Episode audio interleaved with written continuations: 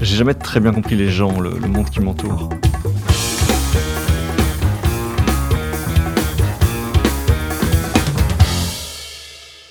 Bon, ben, c'est l'occasion d'essayer. Je suis Guillaume Haché, vous écoutez 70 minutes avec.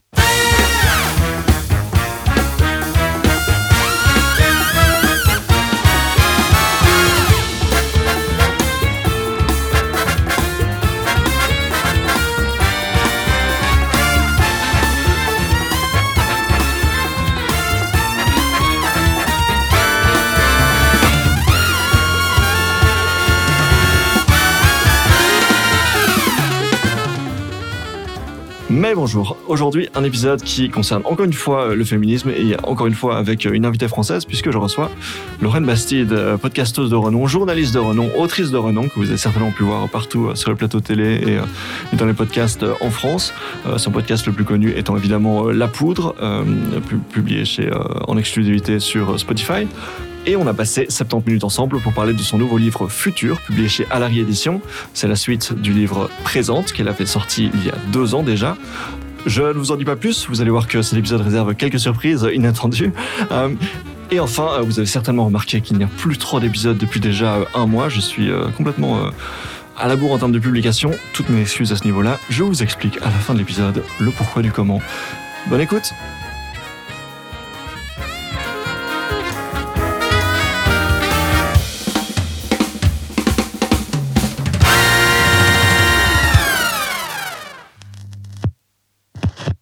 J'ai aujourd'hui le plaisir d'être rejoint par Lorraine Bastide. Bonjour Lorraine. Bonjour Guillaume. Euh, tu es ici à Bruxelles depuis deux jours. Comment ça se passe pour toi jusqu'à présent? Est-ce que, tu, est-ce que tu profites bien de notre beau paysage bruxellois? Mais ouais, je suis tellement bien ici. C'est, j'adore Bruxelles en fait. À chaque fois que je viens, j'aime un peu plus.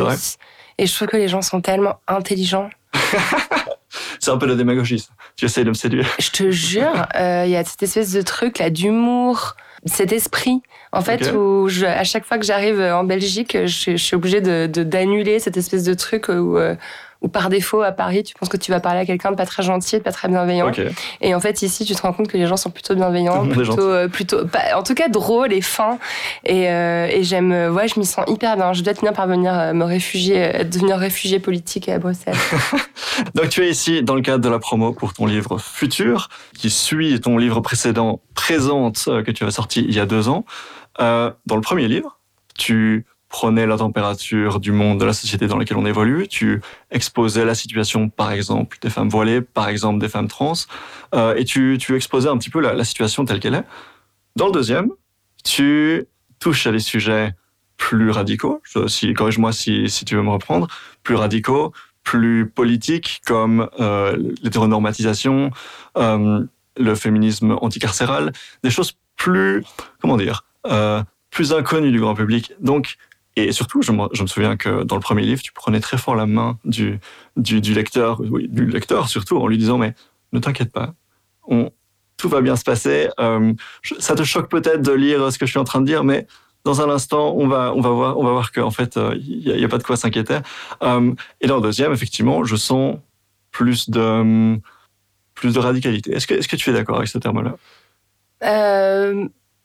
Pas forcément. Euh, Pas forcément. En tout cas, euh, euh, les questions que je portais dans Présente, euh, c'était des questions éminemment politiques. Bien sûr. Euh, parler d'espace public, parler de médias, parler d'intersectionnalité, qui étaient vraiment les thématiques qui étaient le plus mises en avant dans Présente. C'est des sujets qui sont très politiques. prendre euh, expliquer euh, que faire preuve d'un certain paternalisme vis-à-vis des femmes musulmanes qui portent le voile et, euh, et qu'on peut voilà envisager les choses différemment de ce qui est généralement envisagé quand on parle d'elle en France. Ça peut être considéré comme une posture radicale. Hein. D'ailleurs, je me fais abondamment insulter pour avoir pris ces positions régulièrement dans l'espace public. Mmh. Disons que dans le futur, peut-être que je vais euh, plus dans, dans la pensée théorique féministe. Peut-être que la, que la différence, c'est ça, c'est que, et peut-être aussi que j'amène à la connaissance du grand public euh, des, des théories qui sont moins connues. Mmh, oui, c'est ça. Euh, voilà. Tu, tu, vas chercher plus dans, comment dire, faut, il faut être avoir connaissance des auteurs comme ouais. Lauren Bast pas Lauren Bastille, comme Monique Wittig, voilà, je, oui. je, confonds. C'est ça. Oui, oui, c'est vrai que je pense que c'est aussi tout simplement le fruit de bah de enfin voilà quand j'ai commencé à écrire présente on était en 2019 euh, là, j'ai commencé à écrire Futur euh, deux ans plus tard, quoi. Et, euh, entre-temps, mhm. c'est vrai que j'ai moi-même interviewé beaucoup de chercheurs, chercheuses. J'ai beaucoup réfléchi à ces questions. J'ai lu beaucoup plus de livres. Donc, c'est aussi un livre écrit par une personne qui a une connaissance peut-être plus complexe et plus approfondie des choses. Mais, euh, mais pour revenir sur cette notion de radicalité, euh, je pense qu'il faut vraiment euh, aussi redonner son sens premier à ce terme. Mhm. Euh, la radicalité, ça, ça, veut dire vraiment s'attaquer à la racine des choses. Mhm. et, et, le féminisme, par définition, est une démarche radicale. C'est-à-dire, voilà, aller s'attaquer à la racine du problème. Euh, en nommant la binarité et la construction sociale du genre, euh, c'est euh, une démarche qui de toute façon n'est pas tiède. C'est une démarche qui est par définition radicale. C'est certain. Et je, ne voulais certainement pas laisser entendre ça. et donc, tu expliquais donc deux ans se sont écoulés entre ton premier et ton deuxième livre, avec bien sûr une petite pandémie entre, entre, les deux. Temps, pour voilà. divertir. tu évoques dans, ton livre qu'il y a notamment un chapitre en particulier que euh, tu as mis six mois à attaquer. Tu as pris le temps de, bien euh, t'y préparer. Le chapitre qui parle du viol. Euh, et tu dis, le viol, c'est du pouvoir. Les hommes violent, les hommes sont violés aussi. Donc, tu dis beaucoup de choses, rien qu'en, ces quelques, ces quelques mots. Alors, on va s'attaquer au sujet et je vais, je vais, je vais, je vais, je vais faire ça en posant une question courte mais complexe. Que faire des hommes accusés d'agression sexuelle? Oh là Là oui, elle fait peur cette question. Hein. Bah, mais on va, prendre le temps. Non, mais c'est une question qui est pertinente. Évidemment, c'est la question que tout le monde se pose. Mhm. Euh, aujourd'hui, enfin en tout cas, je pense que là, euh, après cinq ans après MeToo, quand on voit euh, que ça représente beaucoup beaucoup de monde, on est en droit de se poser cette question. et cette question, elle est importante. Euh, et je pense que justement, ces trois phrases, euh, alors euh, je l'ai dit séparément, hein, je le précise. J'ai dit d'une part que le viol, c'est de la domination. et ça, je le dis pour, pour essayer de, de décorréler viol et sexualité. Où j'ai l'impression que dans les médias, en fait, surtout dans les médias français, je mhm. pense, où vraiment on sent qu'il y a une crainte profonde de on va perdre l'art de la séduction, euh, on va perdre euh, le droit de draguer les femmes, etc. Non, non, quand on parle de viol, on parle d'un outil de domination euh, qui s'exerce certes sur les femmes par les hommes, mais qui s'exerce aussi en temps de guerre, qui s'exerce aussi dans le cadre de la police, dans les prisons, etc. Enfin, c'est, le, viol, c'est autre chose qu'une espèce de comme parfois dans les médias français, on peut l'entendre, une espèce de séduction qui déraperait. Ou... Euh. Oui, c'est ça. Donc, des, des Franz-Olivier Gisbert qui vont expliquer que euh, euh, les, les, femmes qui sont rejointes par un, producteur de cinéma savent un petit peu à quoi s'attendre, ce genre de choses, que, finalement, c'est pas très surprenant. C'est exactement à ça mhm. que je fais allusion. Mhm. donc, ça, ce serait quand même bien qu'on commence par comprendre de quoi on parle quand on parle de viol. les hommes violent, oui, je le dis, il faut le répéter, il faut assumer cette phrase généraliste euh, parce que oui, les hommes violent, mhm. euh, beaucoup d'hommes violent. Et en tant que femme, on est en droit de se méfier des hommes. Euh, parce que parce qu'il y a beaucoup d'hommes qui violent, il y a beaucoup d'hommes qui agressent, qui harcèlent, et, et 96% des viols sont commis par des hommes. Voilà. Donc, là, on, repose bien. En droit de généraliser, mais j'ai aussi envie de dire les hommes sont violés. Euh, et ça, c'est très important aussi de le dire. Et je pense que ça peut nous aider aussi à avancer sur cette question du viol, euh, que, de, que de rappeler que dans le cadre de MeToo inceste en France, en tout cas, je ne sais pas si ce, ce hashtag il a aussi émergé en Belgique. Certainement, oui. Mais en tout cas, voilà, il y a une conversation qui a commencé à éclore sur l'inceste. Et dans le cadre de cette conversation, euh, on s'est rendu compte qu'il y avait beaucoup de petits garçons qui étaient violés. Puis à partir de là, je me suis rendu compte que si on commence à à penser euh, à ces hommes qui sont violés. Je, me suis rappelé euh, du, jeune Théo, euh, qui est un, un, jeune homme issu des quartiers populaires, un jeune homme noir euh, qui s'est vu introduire une matraque dans l'anus par un policier dans le cadre d'un contrôle qui avait dégénéré, entre guillemets, bah, ça c'est un viol. Mhm. et puis d'un seul coup, on voit arriver des nouvelles d'Ukraine et on voit que l'armée russe viole massivement les Ukrainiennes, des femmes, des enfants, des petites filles, des grands-mères, mais aussi des Ukrainiens, mais aussi des, des hommes qui subissent des sévices sexuels. Donc en fait, on se commence à se poser la question de finalement cette question du viol et des personnes qui sont victimes de viol, ce sont aussi des hommes en fait. Donc à chaque fois qu'on présente le, le MeToo euh, comme une espèce de guerre des femmes contre les hommes, on présente, on échoue en fait à dire de ce dont on est en train de parler. Et c'est pour ça que j'ai voulu poser tout ça dans un premier temps. Et je pense que, et c'est pour ça aussi que, excuse-moi, j'ai voulu redévelopper avant de répondre à ta question, parce que je crois que pour répondre à la question que tu m'as posée de façon euh, un peu abrupte, qu'est-ce qu'on fait des hommes qui violent? Mais tu as raison, hein. à un moment donné, il faut la poser. Il faut d'abord euh, redire tout ça. et, euh, et, et c'est aussi pour ça que je pense que quand on prend conscience vraiment du caractère massif et systémique du viol, on ne peut plus vraiment sereinement envisager qu'on va pouvoir euh, aller identifier un par un euh, les violeurs, les agresseurs, les prédateurs, comme on les appelle parfois aussi bien dans la presse que dans les milieux militants. Et moi, j'aime j'aime pas qu'on dise les qu'on choses comme ça. On va pouvoir les identifier, les extraire à la pince à épiler, les mettre hors d'état de nuire, de nuire, et puis pouvoir vivre heureux, heureuse dans un monde qui sera enfin débarrassé des, des, des, violences. ça, ça ne marche pas comme ça. Euh, on ne pourra jamais mettre tous les violeurs en prison. Mhm. Euh, c'est ça que je vais arriver. Ça n'est pas possible. Mhm. Euh, les prisons sont déjà complètement surpeuplées. actuellement, il y a 0,6% des viols qui aboutissent à une condamnation pénale. il faut aussi admettre que la loi qui punit de 15 ans de prison le viol est une loi théorique qui n'est pas appliquée et qui ne parvient pas à dissuader qui que ce soit de violer, euh, qu'on a échoué à éradiquer le viol de la société avec cette loi. Donc à partir de là, qu'est-ce qu'on fait? Euh, Ça, j'ai pas la réponse. Euh, et c'est important aussi de rappeler que cette, euh, cette réflexion sur la, justice réparatrice, ce mouvement féministe anticarcéral qu'on va, qui va être incarné par Angela Davis, par exemple, euh, qui a écrit Est-ce que les prisons sont obsolètes mais aussi par une chercheuse, Gwenola Ricordo, euh, dont, je tiens à, systématiquement référencer le travail quand on m'interroge là-dessus, parce que c'est elle euh, qui m'a éveillée à toutes ces questions. Et elle le dit bien, voilà, il va falloir plusieurs générations, il va falloir beaucoup de temps pour trouver des, véritables réponses précises à comment on fait. Mais en revanche, ce, dont je suis sûre, c'est que le système pénal le système carcéral, actuellement, ne fonctionne pas. Donc qu'est-ce qu'on fait? C'est, je pose la question en mhm. fait à la société dans son ensemble et, j'aimerais bien en fait que cette question euh, arrive sur le tapis et, fasse vraiment l'objet d'une interrogation. Et donc la, piste que tu proposes, que tu évoques, donc c'est la piste anticarcérale. Donc cette idée comme quoi plutôt que de passer par les prisons, qui sont donc par exemple aux États-Unis, mais pas seulement, euh, crois qu'il y a un grand pourcentage de la population américaine qui est actuellement incarcérée. Euh, et euh, c'est principalement, ce sont principalement les hommes racisés qui sont concernés par ces choses-là. Donc il y a encore une fois une violence systémique, une oppression sur certaines, certaines populations en particulier.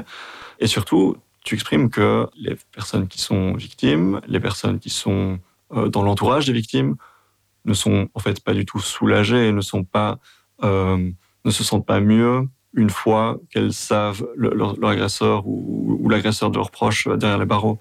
Euh, du coup, ce que tu évoques, c'est le pardon, la discussion alors, euh, en tout cas, il y a cette, cette voie qu'on appelle la justice réparatrice, mhm. Euh, et qui euh, permet. Alors, il y, y a, plein de façons de l'envisager. C'est pas forcément d'ailleurs présenté comme une alternative à la prison. Euh, en France, la justice réparatrice commence à se développer. Alors, c'est vraiment très timide. Hein. Mmh. Voilà, en 2020, je crois qu'il y a 42 personnes qui en ont bénéficié sur 700 000 procès au pénal. Donc, on voit vraiment que c'est c'est des, petits pas de, fourmis, mais en tout cas qui viennent euh, c'est des, gestes qui viennent non pas se substituer euh, à la prison et au parcours pénal classique, mais, euh, mais le compléter. Et dans le cadre de cette réflexion sur la justice réparatrice, on va, on va provoquer des rencontres entre des auteurs de violences et des personnes qui ont été victimes de violences. Alors, d'après ce que j'ai compris, ça n'est pas, euh, enfin, c'est jamais des personnes qui sont concernées par le même dossier. C'est-à-dire qu'on va pas faire rencontrer euh, une femme qui a été violée par son violeur. Euh, mais par contre, une femme qui a été violée, on va rentrer quelqu'un qui a été condamné pour viol. Et il sort de ces rencontres un sentiment de réparation. puisque au bout de, plusieurs de ces rendez-vous, il y, a, des études hein, qui, ont été, faites. Les victimes euh, atteignent un certain niveau d'apaisement euh, puisqu'elles ont accès en fait à, des personnes, elles peuvent leur poser des questions elles-mêmes. Dans, le système pénal, les victimes posent jamais les questions elles-mêmes. Hein. C'est les juges, c'est les, les, avocats, c'est les procureurs. Donc elles peuvent poser des questions euh, à l'auteur de violence, elles peuvent trouver en fait des réponses à, ce qu'il est tarot d'une vie entière, euh, pourquoi il a fait ça, qu'est-ce qui, qui se passe dans la tête de quelqu'un euh, qui accomplit une, une, telle violence. Mais il y a aussi une réparation pour l'auteur de violence qui d'un seul coup est réhumanisé, qui d'un seul coup voit quelqu'un lui dire bonjour. et il y a eu un podcast que je recommande vraiment d'écouter parce que, parce que je sais que ça déroute quand je dis ça et que, bien souvent on me dit ah elle est hors sol, elle est folle, elle est bisounours et tout. Mais il faut écouter cet épisode de Un podcast à soi de Charlotte Bien-Aimée, ou qui s'appelle d'ailleurs comme ça Que faire des hommes violents, et où en fait on, entend un auteur de violence dire euh, euh, il se rend à je crois qu'il y a trois rencontres et il dit la première rencontre elles m'ont pas serré la main, elles m'ont pas dit bonjour. Euh, la deuxième rencontre, elles m'ont dit bonjour, elles m'ont serré la main. Et la troisième rencontre, elles m'ont souri quand je suis rentrée parce que j'avais tissé un lien et j'avais à nouveau l'impression d'être un être humain. Bah, moi, je suis plutôt rassurée.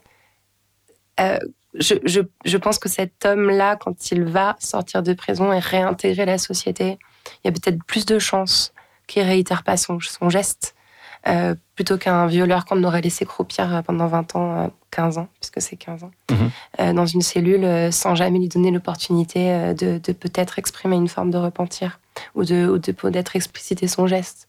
Donc il y a vraiment l'idée que les personnes incarcérées sont mises en marge, sont mises à part, euh, sont exclues de la société et que ça ne peut pas être un bienfait pour leur santé mentale, pour leur bien-être, pour, euh, pour, pour, leur euh, réintégration dans la société. Évidemment, et puis je pense que c'est tout intuitivement, tout le monde le sait, quoi. Mhm. Enfin, je sais pas, parfois je prends cette métaphore qui, qui, je pense, parle à tout le monde. quand on a un enfant qui fait une bêtise, on lui dit pas dégage connard, va dans un placard et sort dans une heure quand t'auras compris. Non, on s'assoit à côté de lui, on lui explique pourquoi son geste était, euh, était pas un bon geste, en espérant que petit à petit il s'améliore et qu'il ne le reproduise plus. Euh, c'est comme ça qu'on éduque quelqu'un.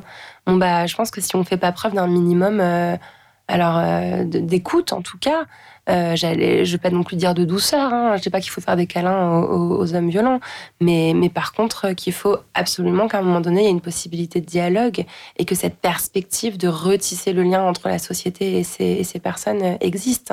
Sinon, euh, sinon, je vois pas comment on pourrait se sentir en sécurité en fait. Donc ça, là, là, on parle des hommes incarcérés, des hommes qui ont été jugés. Et encore une fois, on parle d'une ultra minorité en ce qui concerne les, agressions sexuelles. Quand on parle des personnes qui font simplement partie de notre entourage, de l'entourage des femmes, et qu'on sait euh, très certainement, très probablement euh, coupables de, d'agression sexuelle ou d'agression tout court, quelle est la démarche que tu conseilles à ces femmes-là? Euh, Alors, j'essaye de pas conseiller. Et j'essaye de pas euh, commencer de phrases par il faut ou on devrait, mhm. parce que. Euh, tu proposes. ouais, je propose. Euh, disons, je, je, je, suggère un horizon plus ou moins lointain vers lequel il me semblerait intéressant de tendre. Pardon de prendre toutes ces pincettes. Mais je comprends. Mais en fait, je veux surtout pas dire aux femmes qui sont en colère euh, qui ont envie de hacher menu euh, des hommes euh, qui sont en mode Valérie Solanas et qui veulent tout cramer. Je veux pas être la personne qui leur dise calmez-vous mesdames parce mhm. que non, la colère est légitime, mhm. la misanthrie est légitime. On a le droit de détester les hommes, mais vraiment quoi, aussi longtemps que nécessaire. On a le droit, mais, mais tu proposes une alternative. Mais en tout cas, moi je pense que cette colère, au final, on en sort presque automatiquement parce que cette colère, elle consume de l'intérieur, elle est épuisante et qu'à un moment donné, euh, on, est obligé, ne serait-ce que pour sa santé mentale, de trouver une sorte d'issue, une sorte d'apaisement pour pouvoir s'en libérer. Et, et, puis surtout, je me suis rendu compte que on se retrouve tous et toutes à un moment donné dans notre entourage confrontés à voilà un mail, un message qui arrive dans notre boîte un beau matin. voilà cet homme que tu côtoies, il a agressé, il a harcelé, il a eu des comportements euh, problématiques, on va dire, entre, entre guillemets. Et dans ces cas-là, qu'est-ce qu'on fait? Mhm. euh, Et il me semble que justement, parce que ce système de punition et d'exclusion a tendance à ériger en, en monstre, en fait, euh, ces hommes, euh, on va avoir une réaction de panique soi-même et, euh, et, finalement couper tous les ponts, unfollow sur les réseaux sociaux, bloquer le numéro de téléphone, dire ok, je lui parle plus jamais, parce que c'est comme si d'un seul coup, cette cette révélation faisait de lui une personne infréquentable. Mhm.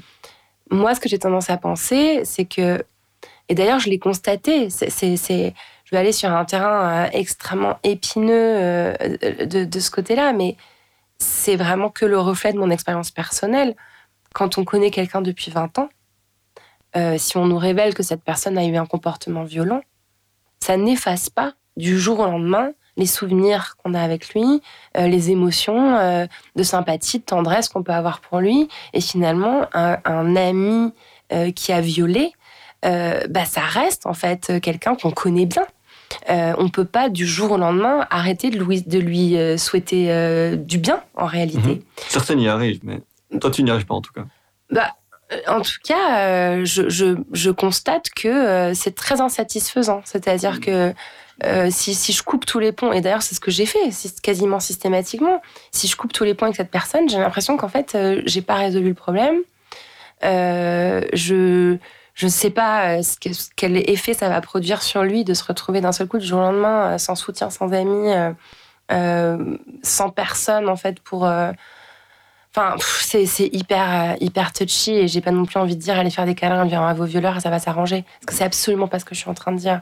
Euh, en revanche, euh, je pense que euh, si on arrivait à, réexpliquer l'agression sexuelle et le viol, tout comme on pourrait expliquer le racisme ou le sexisme ou le validisme, euh, comme euh, des comportements systémiques euh, ancrés dans nos pratiques culturelles, qui ne s'exercent jamais seuls. C'est jamais des histoires de trajectoire individuelles, c'est des histoires de complicité, des histoires de, de terreaux sociaux qui, permettent à ces comportements d'exister. bah, Peut-être qu'on on pourrait créer un monde où ces hommes qui ont agressé auraient l'espace de dire j'ai agressé, j'ai merdé. Est-ce que vous voulez bien me pardonner? Est-ce qu'est-ce que je peux faire pour réparer?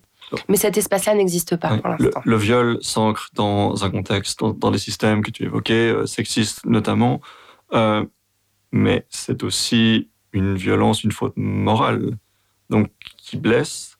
Euh, et pour être en mesure, enfin là, c'est moi qui.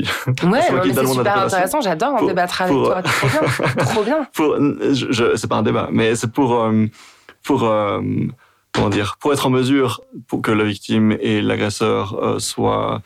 Euh, tu, exprimais que c'était insatisfaisant de, complètement bloquer, d'éjecter quelqu'un de sa vie. Pour trouver une finalité plus, plus saine, il faut une conscientisation, il faut du regret de la part de l'agresseur.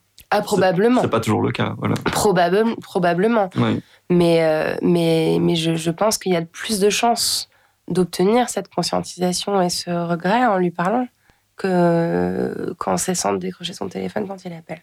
Mhm. Mais encore une fois, euh, peut-être euh, que je peux preuve de naïveté quand je dis ça. Euh, peut-être qu'il y a des personnes qui sont irrécupérables et fondamentalement mauvaises. En fait, j'ai tendance à pas vouloir penser ça. Je comprends. Mais je me trompe peut-être. Je me trompe peut-être. J'ai aucune certitude à ce sujet.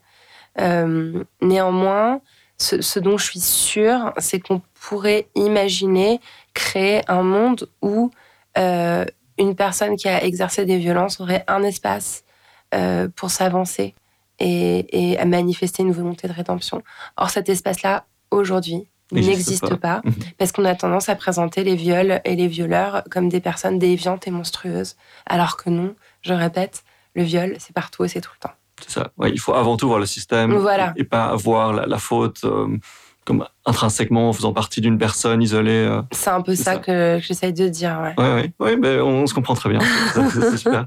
Euh, euh, donc là, le, le chapitre du viol, effectivement, est un chapitre important dans, dans ton livre. Tu évoques énormément d'autres choses.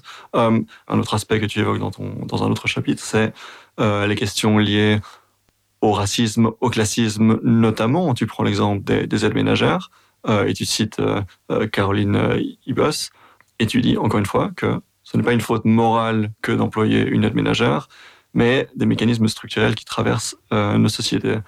Du coup, les personnes bourgeoises, privilégiées, qui sont en situation d'employer une, une, une aide ménagère. Encore une fois, qu'est-ce que tu leur conseilles?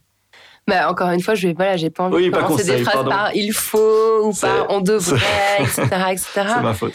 Euh, en tout cas, euh, je trouve qu'il y a. Enfin, je sais pas, j'ai envie de te retourner la question, en fait. Mmh, Euh, Je toi, tu es un, un- un- un garçon, euh, un homme dont manifestement, euh, euh, voilà, qui a, qui a- on m'a dit en tout cas, euh, on, a, on des amis, on a des amis en commun euh, qui m'ont dit que tu étais un véritable allié féministe, que tu avais pris conscience de tout un tas de, de, de, de mécanismes systémiques qui oppressaient les femmes, notamment dans le cadre du cyberharcèlement.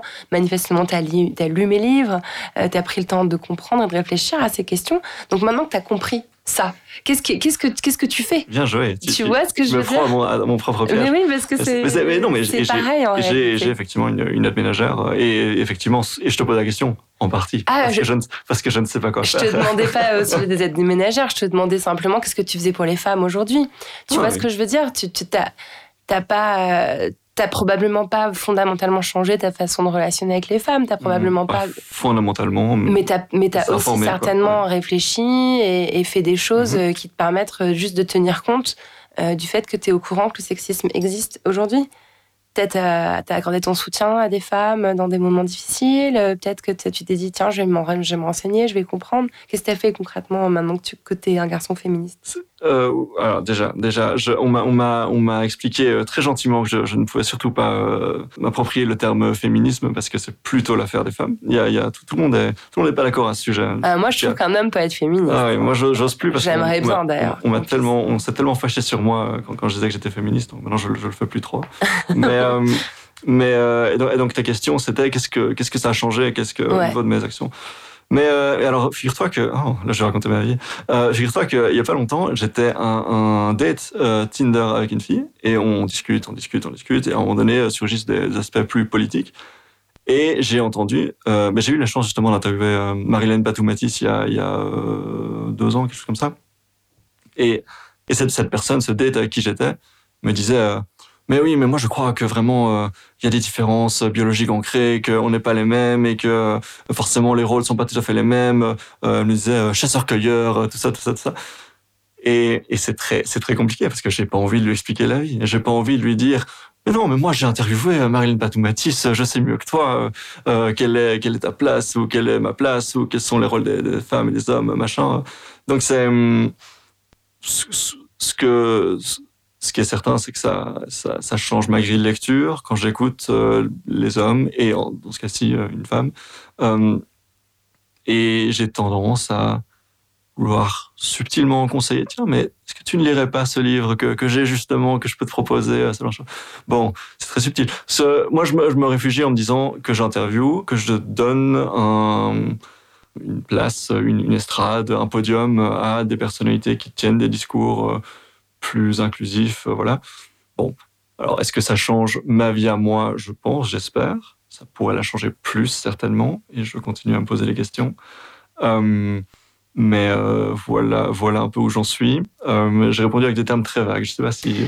Oui, mais au fond, euh, tu réponds, tu réponds à ta propre question. C'est-à-dire qu'une fois qu'on a pris conscience que le fait d'avoir une aide ménagère, une femme de ménage, une nounou philippine euh, qui s'occupe de nos enfants, qui s'occupe de notre maison, euh, quand, une fois qu'on a pris conscience du fait que bah, on est en train de profiter d'un système euh, qui est un système global, qui est un système mondial, qui a asservi euh, une population féminine euh, issue de l'immigration euh, euh, pour euh, faire toutes les tâches du care dans notre société, bah, on a déjà avancé. C'est-à-dire Mhm. comprendre qu'on est en train de nourrir quelque chose de systémique, c'est déjà un avancement.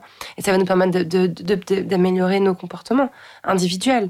Euh, ça peut passer par euh, du militantisme, ça peut passer par du don des associations, ça peut passer par le fait de lire des livres, comme tu le dis, ou Mhm. de conseiller des livres, Mhm. ou, ou- ou d'a- ou d'alerter autour de soi. Et puis chacun fait à son niveau. Euh, toi comme moi, on est journaliste. Nos, nos façons d'agir, c'est plutôt euh, par l'intellect, par la diffusion d'informations. Bon, bah, c'est nos façons d'agir.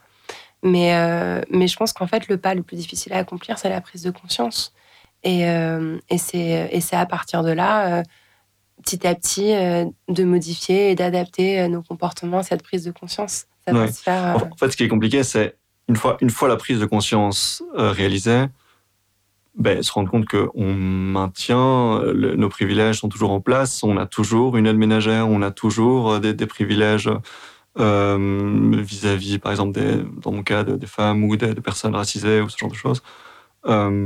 Donc, il y a, il y a un- il y a- il y a une perpétuelle, euh, perpétuel questionnement. De, Bien sûr. Et puis, il n'y a pas de réponse toute faite. hein. Non, Par clair, exemple, je pense, euh, euh, c'est des problèmes qui sont très comparables où, euh, quand, on, quand on prend conscience du fait que la fast fashion, enfin voilà, les vêtements pas chers qu'on peut acheter Mhm. sont fabriqués au Bangladesh par des femmes payées dans des- et travaillant dans des conditions absolument désastreuses sur le plan humain. Euh, Est-ce que ça veut dire qu'il faut boycotter, boycotter les vêtements made in, Bangladesh? Si tu parles aux syndicalistes euh, du textile au Bangladesh, ils vont te dire mais surtout pas. Si vous nous boycottez, vous nous privez de nos emplois en fait. Mmh. Euh, par contre, nous donner du pouvoir, nous donner de l'argent, nous permettre de nous battre euh, pour, pour renforcer nos, nos droits, pour obtenir des lois de protection des travailleurs et travailleuses au Bangladesh, oui, c'est une meilleure chose. Donc en fait, qu'il ne faut pas non plus être dans une espèce de posture paternaliste et occidentalo-centrée à se dire euh, je vais plus acheter ces vêtements, je vais plus employer ces personnes, mais au contraire, peut-être essayer de réfléchir différemment, comment leur donner du pouvoir, euh, comment euh, en fait me, me, me sortir, m'enlever du centre. Je suis pas au centre de cette histoire en fait. Mmh. Euh, ça peut être aussi intéressant. Peut-être que tu vois, ce, ce, ce, ce que je réfléchis un peu avec toi là. Je me fais prie, je t'en une petite, euh, Une petite, euh, une petite branlette intellectuelle là et tout, mais je trouve ça intéressant, tu vois. Est-ce que c'est pas encore hyper occidentalo-centré et hyper un espèce de privilège blanc de se dire qu'est-ce que je peux faire en fait pour sauver le monde? Sans doute. euh, voilà, très, très souvent dans les luttes afroféministes, on entend cette phrase ne nous libérez pas, on s'en charge. Mhm. Euh, et finalement, euh, peut-être qu'il faut mieux réfléchir à, à comment donner la, la possibilité pour ces femmes de reprendre le pouvoir, en fait, et, et de décider de leur destin et de maîtriser leur destin. Et voilà, c'est c'est une piste. C'est une Ouais, piste. ouais, mais on n'arrivera pas à son échelle individuelle, quoi. Ça, C'est quelque chose de plus systémique. Non, mais je pense aussi que quand on a conscience de ça, on modifie ses comportements presque inconsciemment. C'est-à-dire que peut-être que maintenant que tu as lu ce chapitre dans mon livre, tu ne vas plus euh, t'adresser de la même façon euh, à cette personne ou peut-être euh, envisager différemment le rôle, l'importance qu'elle a dans, dans ta vie. Euh, Peut-être que tu vas la- la- mieux la payer, euh, j'en sais rien. Mais, euh, mais en tout cas, euh, je pense qu'il n'y a pas de petits gestes, il n'y a pas de petite prise de conscience. Toute prise de conscience est, est un- un- une avancée vers un monde euh, plus juste. Euh, tu commences ton livre en parlant de déconstruction au niveau du genre et ensuite au niveau de l'orientation sexuelle. On a beaucoup parlé de lesbianisme politique avec, euh, Alice Coffin euh, il y, a- deux ans. Il y a une phrase dans ton livre qui m'a beaucoup posé question et je pense que toutes les femmes qui nous écoutent savent exactement de quoi tu parles, mais moi je ne sais pas du tout. Donc je vais te poser la question, surtout pour tous les hommes qui nous écoutent. La baise hétérosexuelle et de la soupe tiède. Non, c'est pas celle-là que Non, tu vas me sortir celle-là. parce que c'est C'est- là on me la sort tout le temps. C'est- euh, quand tu expliques, nous continuons, quoi qu'on décide, quoi qu'on constate, d'être tenté par la gratification instantanée que constitue le simple regard d'un homme posé sur nous. Est-ce que tu peux nous parler de ça? Waouh. Euh, bah en tout cas, c'est marrant que tu aies cité Alice Coffin euh, juste avant parce que euh, Alice Coffin, elle parle aussi dans son livre euh, de, cette difficulté qu'on peut avoir à se passer du regard des hommes. Et, euh, et c'est pas et c'est pas très surprenant parce que on grandit dans un monde où on nous apprend que l'autorité, la justice, la validation, le savoir, le pouvoir sont la plupart du temps incarnés par des hommes. Donc euh, finalement, se retrouver dans une situation où euh, on n'a à aucun moment dans sa vie un homme euh, qui vient valider nos faits, nos gestes, euh, notre apparence, Mhm. etc., ça peut être déstabilisant. D'ailleurs, c'est en ça que le lesbianisme politique est une vraie proposition révolutionnaire. Voilà, ça, ça, ça, ça commence. Simone de Beauvoir, elle parle dans le deuxième sexe. hein, c'est, ah, je me rappelle plus de l'ex- de l'expression exacte. Ce regard de considération, euh, de considération tendre ou je sais plus, euh, que le père pose sur sa fille et Mhm. que sa fille passera sa vie entière à rechercher à nouveau euh, dans le regard d'un homme. Euh, c'est ouais, je, je, Oui. je Quand- ouais. Quand, quand, quand on parle de système de domination et qu'on observe des, des, des systèmes qui sont aptes à rendre les, les populations dominées, à leur faire percevoir que le système est légitime, que c'est que c'est ce qu'elles veulent, que c'est comme ça que ça doit être, etc. Euh, c'est des systèmes qui à ce moment-là sont particulièrement difficiles à déconstruire, à révolutionner. Euh, et, et quand je lis cette phrase de c'est très difficile de se passer du, du regard d'un homme euh, qui procure apparemment un petit, kick de dopamine, je ne sais pas très bien. C'est hum, très étranger pour moi et c'est à ça que ça me fait penser, au fait que ça doit être difficile de, de s'en passer. Euh, est-ce que tu as le souvenir d'où est-ce que ça t'est venu toi en tant que femme, le, le- le- ce- cette idée, ce système comme quoi euh, le regard Bah, de l'homme c'est formidable? Je, te- je te l'ai dit, euh, voilà, enfin, c'est une construction culturelle, Mhm. une construction médiatique. On allume la télé, le président c'est un homme euh, qui nous dit quoi faire, quoi penser. Mhm. euh, voilà, le, le prof de philo c'est un homme, le directeur de l'école c'est un homme. Euh, le, le, je sais pas moi, tu vois. Non, non, j'ai bien compris, on, oui, mais euh, c'est- tellement. euh, le, le, le, directeur Ouais, de l'Académie des Césars. Enfin, tu vois, c'est toujours des trucs Je comme ça, bien. en fait, qui font que c'est toujours les hommes qui décident et qui dirigent. Et donc, du coup, d'un seul coup, quand on se retrouve dans une société où il n'y a plus, enfin, dans, un, dans un collectif où il n'y a plus un homme qui, qui, qui, Ouais. qui vient nous, nous valider, euh, ça- c'est déroutant. Mais je te parle pas d'une expérience personnelle particulièrement, mais je te parle vraiment de ce qui peut se produire euh, euh, dans, dans une vie euh, banale euh, d'une petite fille qui devient une femme, quoi. Ouais, ouais, mais c'est, ouais. Je, je pense que tu as compris que c'était tellement étranger à mon propre vécu que j'ai lu ça. Je fais, what? Quoi? Ouais, ouais. à ce point-là. Et c'est pas la première fois que j'entends ça, mais à chaque fois, ça, m'est très, ça très étranger. Euh, quelque chose que tu évoques pour, pour continuer sur ce- cette idée-là. Euh, tu, tu dis, les mythes de la narration hétérosexuelle sont en train de s'effondrer dans un joyeux bazar. Je dirais qu'on peut diviser cette réflexion en deux branches qui sont en train de fleurir parallèlement en proposant deux voies pour se tirer de ce mauvais pas, les hétéro-optimistes et les sécessionnistes. Euh, alors, très intéressant. Dans quel camp est-ce que tu es? Euh, pff, bah moi, je suis dans les. De fait, je vis parmi les hétéro-optimistes. Mhm. Euh, je, je suis Tu n'es pas toujours une pas- euh, Non. Euh, après, voilà, moi, je pense que les sécessionnistes, euh, elles ont euh, finalement presque pour, pour objectif les terres lesbiennes, hein, où je, parle aussi de, de cette. D'ailleurs, c'est des endroits qui, revivent aujourd'hui. Dans les années 70, il y a beaucoup de lesbiennes qui ont décidé vraiment d'aller, euh, de complètement sortir de la société et, d'aller inventer une nouvelle façon de vivre qui serait une façon vraiment euh, concrètement écoféministe euh, sur des terres lesbiennes qui ont été un petit peu abandonnées pendant plusieurs euh, décennies et qui sont euh, qui retrouvent un peu d'intérêt aujourd'hui. Euh, et, et je trouve ça passionnant, je trouve ça, je trouve ça merveilleux. Voilà, moi je suis pas, moi après je suis pas hétérosexuelle, moi je suis bisexuelle, c'est ce que Mhm. j'explique dans le livre. Mhm, mhm. Donc je pense que j'ai beau parfois relationner avec des hommes, ça fait, ça fait que je suis déjà sensible à l'hétérosexualité. Euh, en revanche, je pense qu'effectivement, il est possible d'aménager un espace de, où on continue de vivre avec les hommes, de relationner avec eux, euh, euh, tout en s'étant libéré d'un certain nombre d'injonctions euh, euh, liées à la famille, euh, à nos modes de vie. euh, Il y a plein de façons de faire. Mhm. Mais par contre, ce que je précise aussi dans le futur, c'est que c'est aussi un privilège que d'avoir l'espace d'inventer euh, ces façons de faire. Euh, voilà, je- je- effectivement, je vois autour de moi beaucoup de, beaucoup de femmes euh, de ma génération, de mon milieu, euh, qui vont, euh, je sais pas moi. euh, Les relations ouvertes, ce genre de choses? Oui, voilà, ça peut être ça, ou ça peut être le fait de se séparer du père de ses enfants, euh, tout en continuant à maintenir une, des super bonnes relations avec lui, ou de décider de vivre à part alors qu'on est un couple, ou de décider de se mettre en commun avec des amis, et d'acheter une maison, et d'être euh, plusieurs familles. Enfin, c'est simplement dès l'instant où on va sortir de cette espèce de modèle de la famille nucléaire, qui en plus est une aberration écologique. Cette espèce de petite idée de voilà, on va avoir une maison avec une cuisine, un salon, une salle à manger, une salle de bain qui sera pour papa, maman et les enfants. En vérité, c'est une construction culturelle. Les gens n'ont pas toujours vécu comme ça. Euh, c'est même relativement récent, cette façon d'envisager nos modes de vie.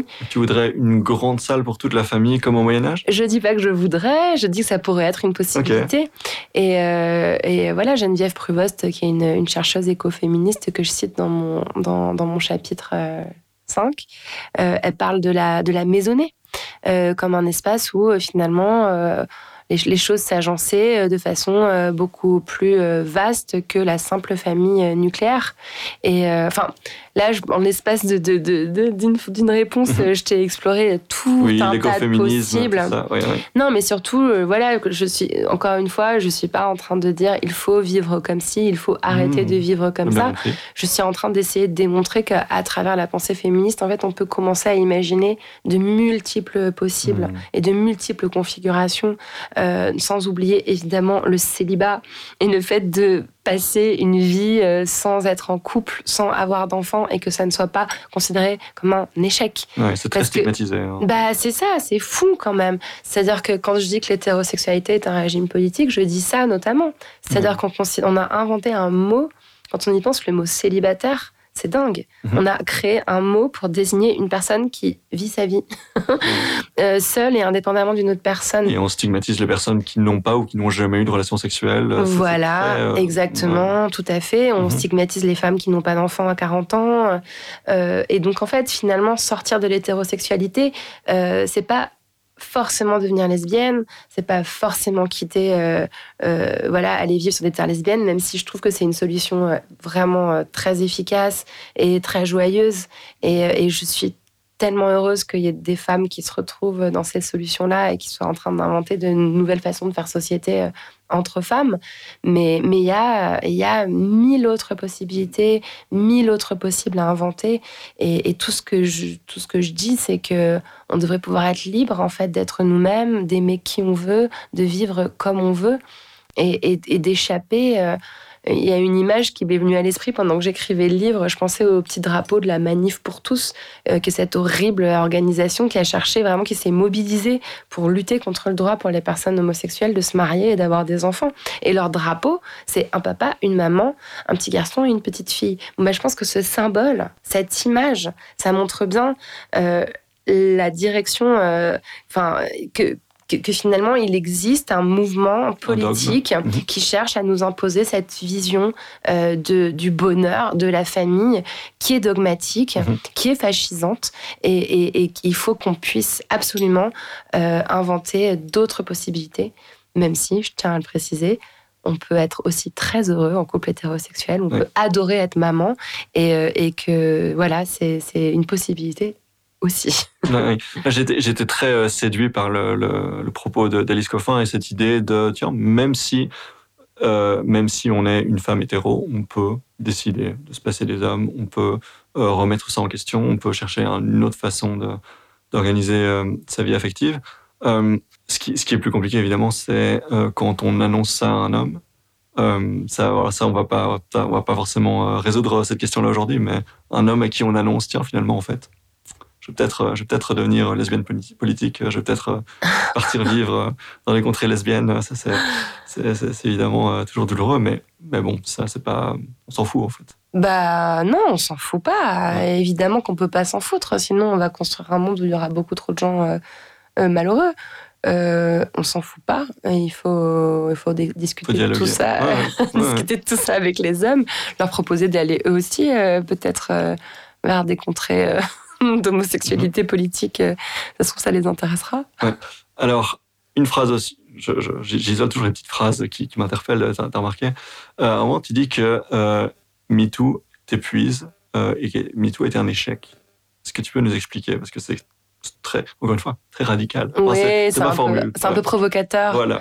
Euh, alors, euh, oui, et je, vraiment, euh, au fil de la promotion de mon livre, je me rends compte que cette phrase hors contexte ne passe pas du tout, parce que c'est pas ce que je veux dire. Enfin. c'est l'occasion de le recontextualiser. Ouais, après, je le fais, je le fais souvent parce que cette phrase, elle interpelle beaucoup. Donc, voilà, j'ai réussi mon coup, j'ai fait, fait parler. alors, MeToo, est un succès pour euh, un certain nombre de raisons. Euh, MeToo euh, a certainement fait beaucoup de bien, a apporté beaucoup de réparation aux victimes de violences sexuelles, celles qui ont parlé, celles qui n'ont pas parlé aussi, parce que le fait de se sentir moins seule, déjà, je pense, fait beaucoup de bien. dans le cas de, ces violences qui sont souvent des traumatismes qui imposent le silence, un silence qui peut durer parfois des vies entières. Donc, euh, en cela, MeToo, euh, oui, a probablement été un apaisement.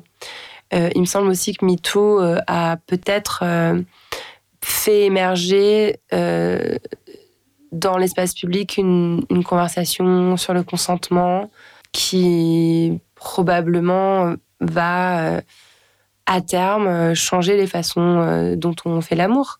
Euh, je pense qu'il y a une jeune génération aujourd'hui qui envisage la sexualité dans des termes vraiment très différents de ceux qui étaient les miens. Euh, voilà, il y, a, il y, a, une trentaine d'années, non, peut-être pas que j'exagère, je ne suis pas si vieille que ça. Il y a une vingtaine d'années, euh, quand, quand, quand, voilà, quand ma vie sexuelle a commencé. Donc, euh, donc super, bravo, génial. Au-delà de ça, mmh. euh, je ne pense pas que ce soit au fond très différent de ce que de ce qu'il se produisait dans les années 70. C'est ça aussi la prise de conscience que j'ai eue, c'est que dans les années 70, il y avait déjà des femmes qui se mobilisaient euh, pour parler du viol.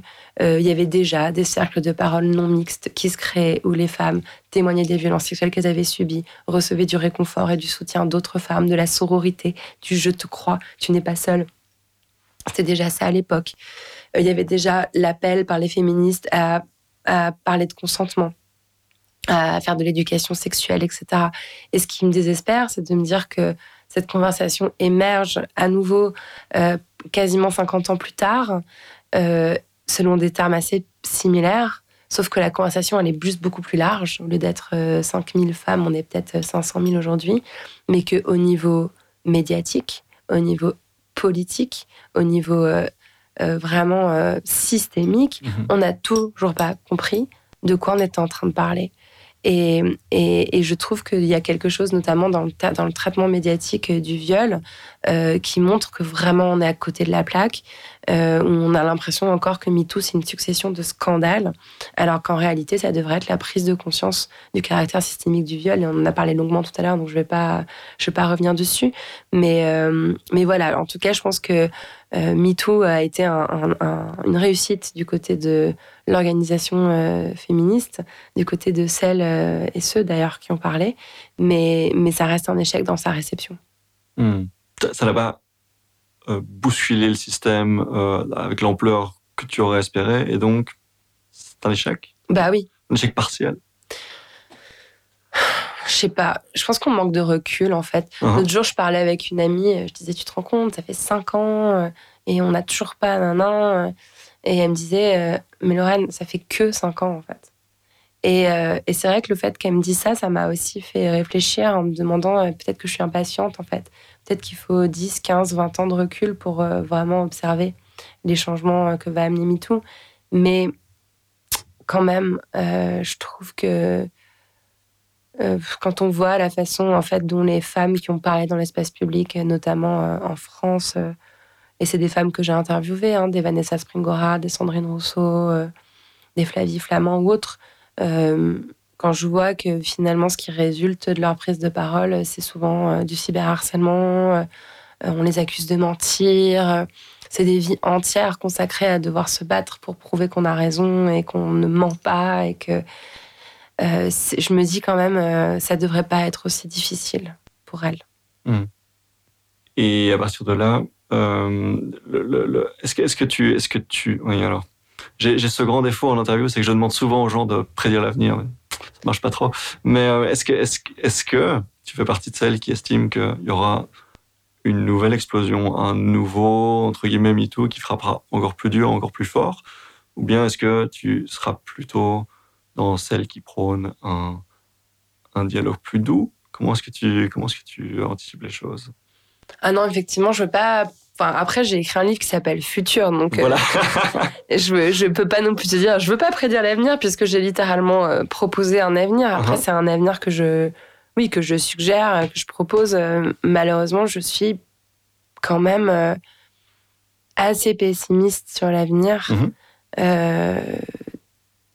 C'est-à-dire que j'ai écrit ce livre que, que, beaucoup de personnes décrivent comme optimiste où justement je parle de cet apaisement possible, de ce dialogue possible. Et non violent. Où je mets, voilà, où je mets de l'espoir et tout. Je l'ai écrit euh, parce que j'étais désespérée, parce que j'étais pessimiste, mhm. euh, parce que j'ai vraiment l'impression qu'on se dirige vers, euh, vers le fascisme, qu'il que y a de plus en plus de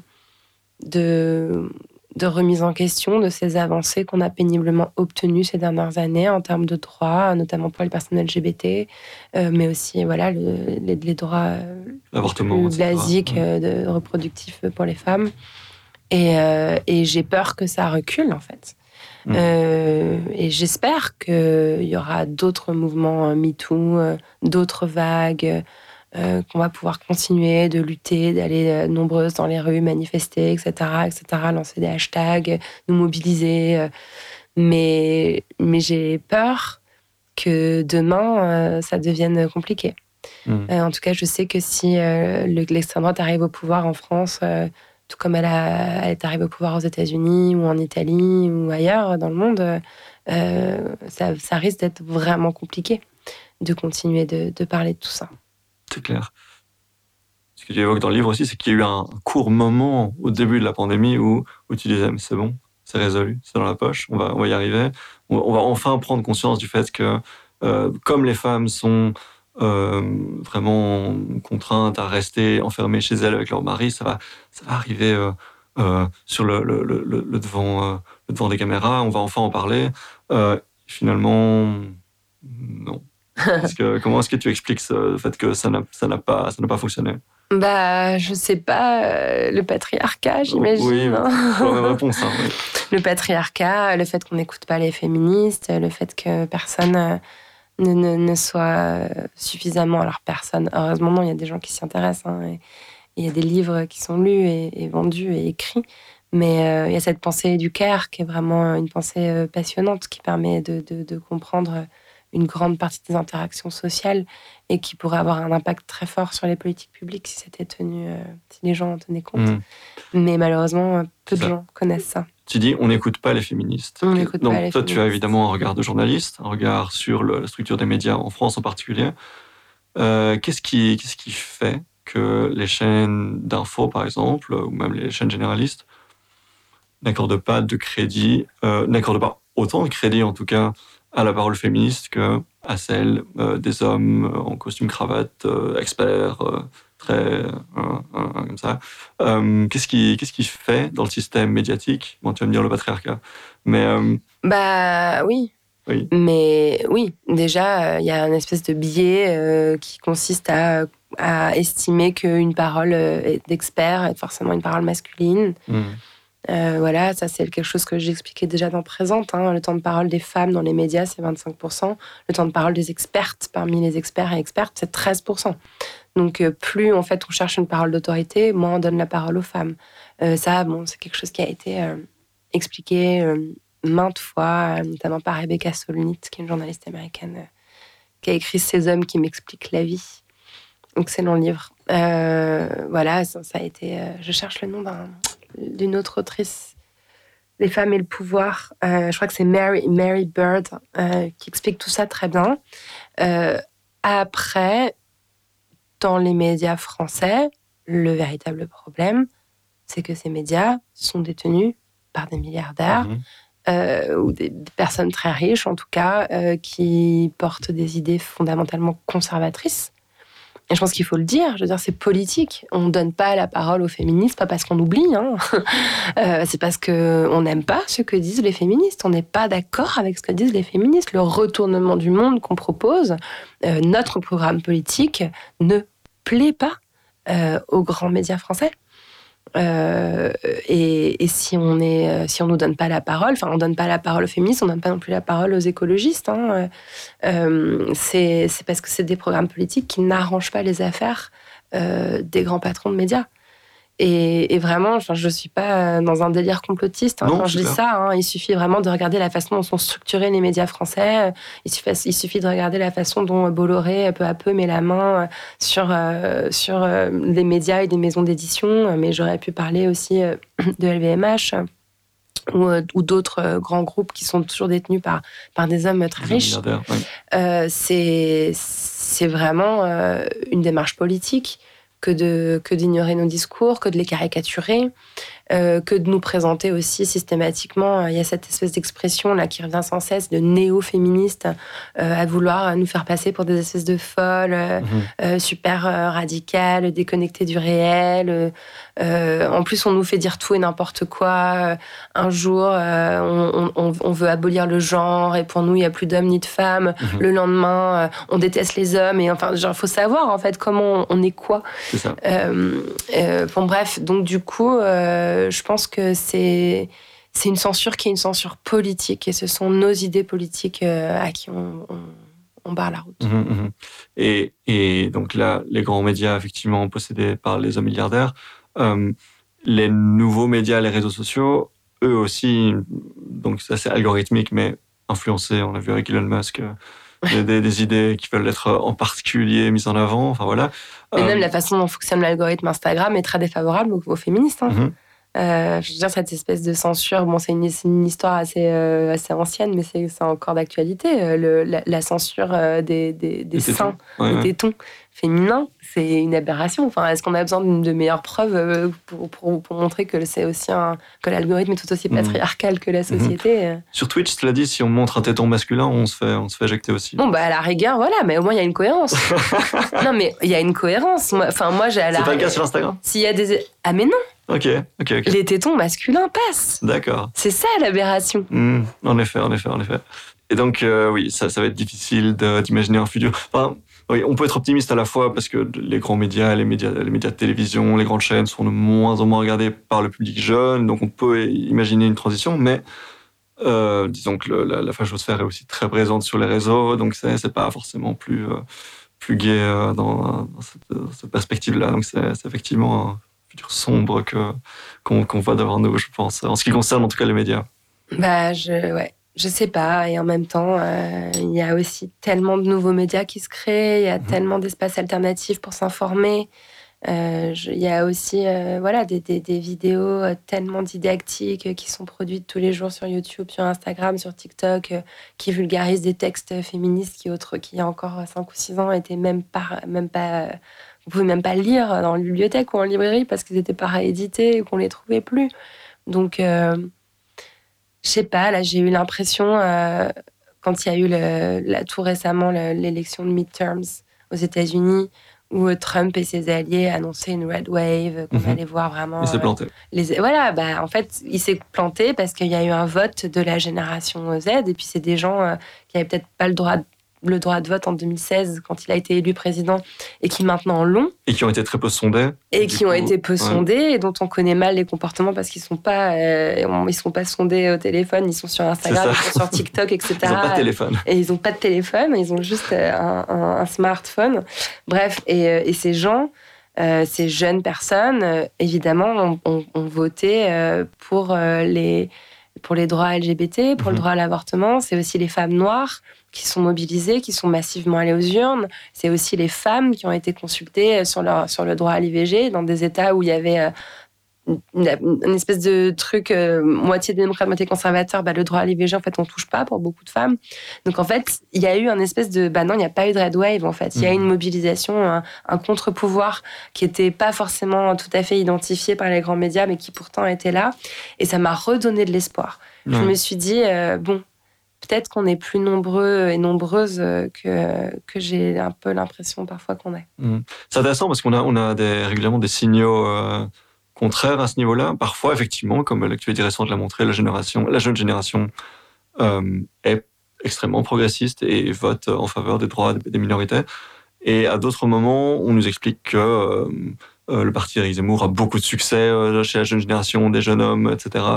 Donc il y, a, hum, bon, c'est pas binaire, je crois, et il y a effectivement une grande polarisation. J'ai l'impression que les jeunes sont hmm. soit, soit très très progressistes et, et font la révolution dont, dont, tu parles dans ton livre Futur, soit euh, extrêmement euh, conservateur et, voilà. Ouais, Oui, t'as pas tort. Effectivement, je pense que c'est une des caractéristiques euh, du débat politique de ces prochaines années, c'est qu'il va être très polarisé. Voilà, voilà. Mais on ne va pas, on ne va pas, on ne va pas pouvoir résoudre cette question-là ici maintenant. J'en ai peur.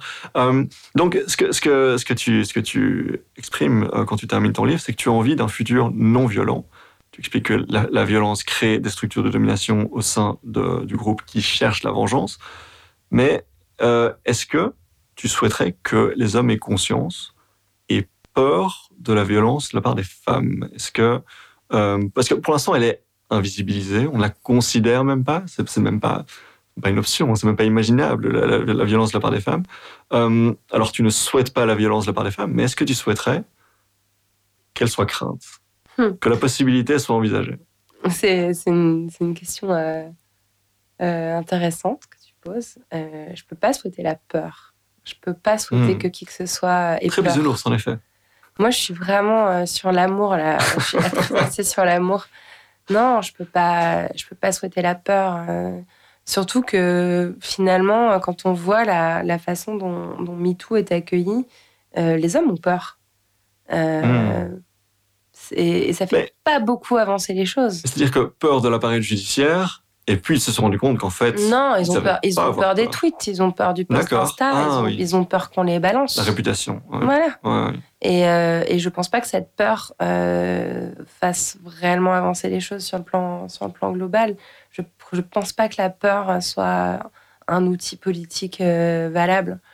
Alors évidemment, euh, ce que tu soulèves à travers cette question, c'est quelque chose de beaucoup plus complexe qui concerne l'invisibilisation de la violence des femmes euh, et, on voit euh, que quand cette violence elle est exercée, il y a un effet de surprise, que personne s'attend. À chaque fois qu'il y a une femme qui a accompli un attentat terroriste ou un fait divers euh, ou un meurtre, on, glose sans, sans, fin sur mhm. son genre. Oui, on dit qu'elle est folle. On dit qu'elle est folle, etc. Mais, mais donc ça, c'est une question qui se pose. Il faut complètement désessentialiser en fait hein, et, sortir de cette idée que les femmes seraient naturellement douces euh, mhm. et les hommes naturellement violents parce que ça, n'est pas ça. Tout être humain est capable de violence, tout être humain est capable de douceur, quel que soit son genre. J'en suis absolument convaincue. Euh, donc, euh, donc voilà, c'est ces deux, ces deux mécanismes qui sont, qui sont différents selon moi.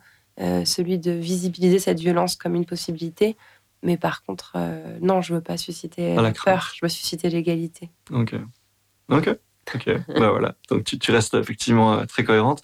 Et, donc tu veux pas susciter la peur. Euh, ce, que, ce que tu expliques, c'est qu'il faut apprendre à réparer plutôt qu'à punir. Donc ça, c'est cohérent avec ce qu'on disait en particulier sur le, la justice réparatrice. donc vraiment un message que tu portes justement plein de douceur. Donc, donc un homme pourrait le porter euh, aussi, euh, donc si, si on reste euh, cohérent avec ce que tu nous expliques. donc oui, un, message plein de d'inclusivité, plein d'amour, plein de douceur. Tu, tu, tu, cherches à éjecter nos sociétés la violence, les oppressions. Et jusqu'à présent, dans tes travaux, dans tes livres, dans tes podcasts, tu as surtout donné la place à des discours de femmes, et tu termines ton livre en disant maintenant, j'aimerais plutôt interviewer des hommes. Alors tu m'as interviewé pendant, pendant, pendant deux minutes tout à l'heure. Euh, mais mais qu'est-ce, que, qu'est-ce qui te donne cette envie Alors attention, je ne crois pas avoir dit j'aimerais plutôt. Euh, je me dis que j'aimerais aussi. Ma, langue, ma langue a bugué. Non, non, non, non, mais c'est, je, le précise parce que je te jure, moi, je, suis, je, suis, je suis moi-même un peu terrifiée de dire ça parce que j'ai, Enfin, j'ai quand même bâti euh, ma carrière, euh, ma réputation et tout mon travail féministe sur le fait de donner la parole aux femmes, qui était une nécessité, euh, qui était une urgence, vu la, la, la, la, très faible présence des femmes dans les médias. Je, et je veux surtout pas dire maintenant c'est bon, j'ai rééquilibré les choses, nous allons pouvoir passer à, à, la partie. Non, il faut encore mettre en avant la parole des femmes, etc. etc. Mais euh, j'ai l'impression que si j'interviewais les hommes, mhm. des hommes, avec euh, mon prisme de lecture du monde à moi, ce serait pas inintéressant. Euh, c'est-à-dire que oui, on entend beaucoup les hommes. On n'en peut plus d'entendre les hommes nous raconter euh, leur life, euh, leurs émotions, leurs états d'âme, etc., etc. Mais est-ce qu'on les entend vraiment déconstruire leur parcours de genre? Est-ce qu'on les entend vraiment avoir un espace pour raconter les violences peut-être qu'ils ont infligées avec une écoute qui serait une écoute bienveillante, non jugeante mmh. Est-ce qu'on a entendu les hommes parler des violences qu'ils avaient peut-être subies dans leur enfance? Est-ce que les hommes, ils ont un espace comme ça, un espace safe euh, pour, euh, pour se confier là-dessus? Et ça, je me suis, je me suis interrogée parce que voilà, j'ai reçu beaucoup de mails d'hommes qui avaient été victimes de violences sexuelles dans leur enfance et qui n'avaient nulle part en fait euh, pour en parler, qui trouvaient que en parler à, à cette podcasteuse féministe qui avait l'air conciliante, c'était peut-être une, bonne solution. Hmm. Et d'ailleurs, je crois que ça les a soulagés. donc, donc c'est ça que je me dis. Euh, l'idée, c'est pas de tendre, euh, euh, j'allais dire bêtement, il n'y a aucune façon bête de tendre le micro, mais tout simplement, disons, le micro à des hommes pour qu'ils me racontent leur vie sous leurs propres termes, mais c'est plutôt de, de, de, proposer une grille d'entretien féministe mhm. à des hommes. Et je pense que ce serait intéressant. Et je pense aussi qu'il est temps que les hommes se mouillent et viennent vraiment prendre des coups aussi pour nous. Euh, parce que je trouve que cette euh, l'acquiescement euh, l'acquiescement un peu silencieux qu'on a pu obtenir de beaucoup d'hommes dits alliés dans nos luttes, genre ouais, vas-y, je suis avec toi, yes, hmm. vive les meufs. Oui, c'est ça, les, les tweets d'encouragement de c'est trop bien ce que tu fais, et puis, puis quand tu te fais harceler, ça suffit plus. Je, je, je, mets pas les gants de boxe, je me mouille pas. voilà. Ça, Et puis, et moi, j'ai vraiment envie de voir des hommes dire les hommes violent, euh, mhm. let's go, euh, diffuser les chiffres.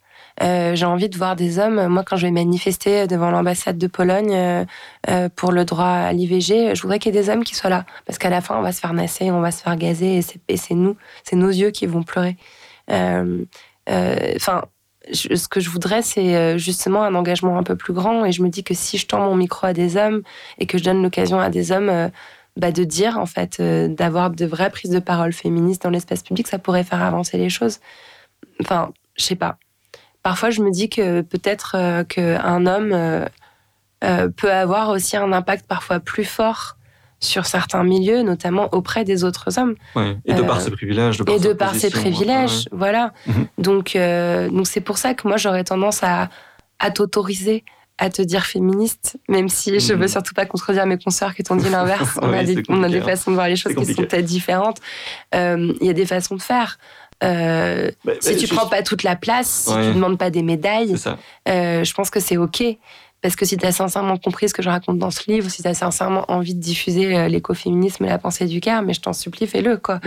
alors, tout à fait, euh, tout à fait, euh, j'adhère tout à fait l'idée de dire que les hommes violent et que il y a des, tous les systèmes dont on a parlé aujourd'hui ensemble, qui sont en place et qu'il faut, je, suis tout à fait, j'adhère tout à fait à l'idée de les dénoncer avec, avec mes invités.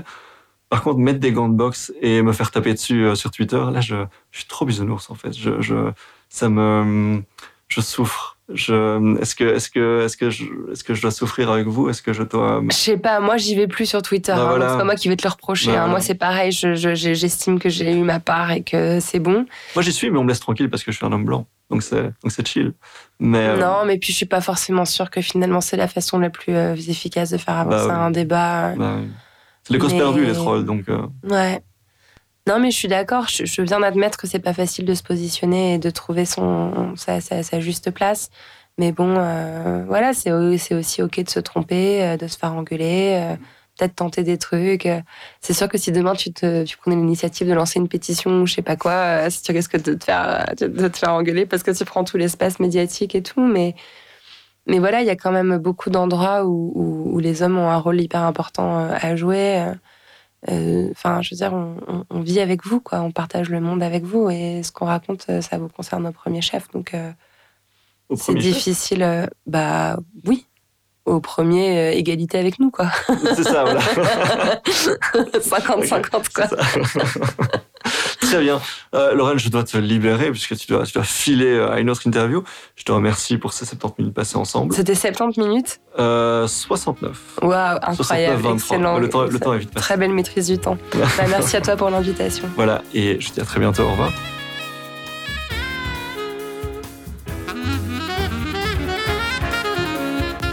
C'est déjà tout pour ces 70 minutes avec Lorraine Bastide. J'espère que euh, vous en avez bien profité. Comme je le disais en début d'épisode, euh, je vous dois quelques explications en ce qui concerne euh, le timing de publication absolument désastreux de ces dernières semaines. Je suis tombé terriblement malade puisque bah, voilà, je suis tombé amoureux. J'ai une copine.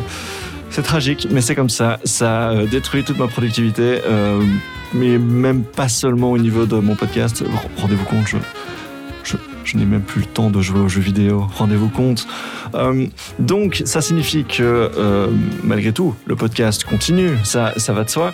Euh, mais je, disons que je tiens, je, je garantis un petit peu moins ce qui va se passer dans, dans les mois à venir. Ce que je peux déjà vous promettre, c'est que Myriam Leroy revient dans quelques semaines dans 70 minutes avec pour parler de son nouveau roman, dans lequel il y aura certainement euh, un angle féministe et pas seulement. Euh, je recevrai également une personne spécialisée en intelligence artificielle pour un sujet un peu plus tech, ça faisait longtemps, mais, euh, ça, ça fait partie des sujets que j'adore traiter aussi. Et tout ça dès le mois de janvier. Je vous souhaite déjà une belle et merveilleuse année 2023. J'espère que 2022 s'est bien passé pour vous. Et je vous embrasse très fort. Salut, salut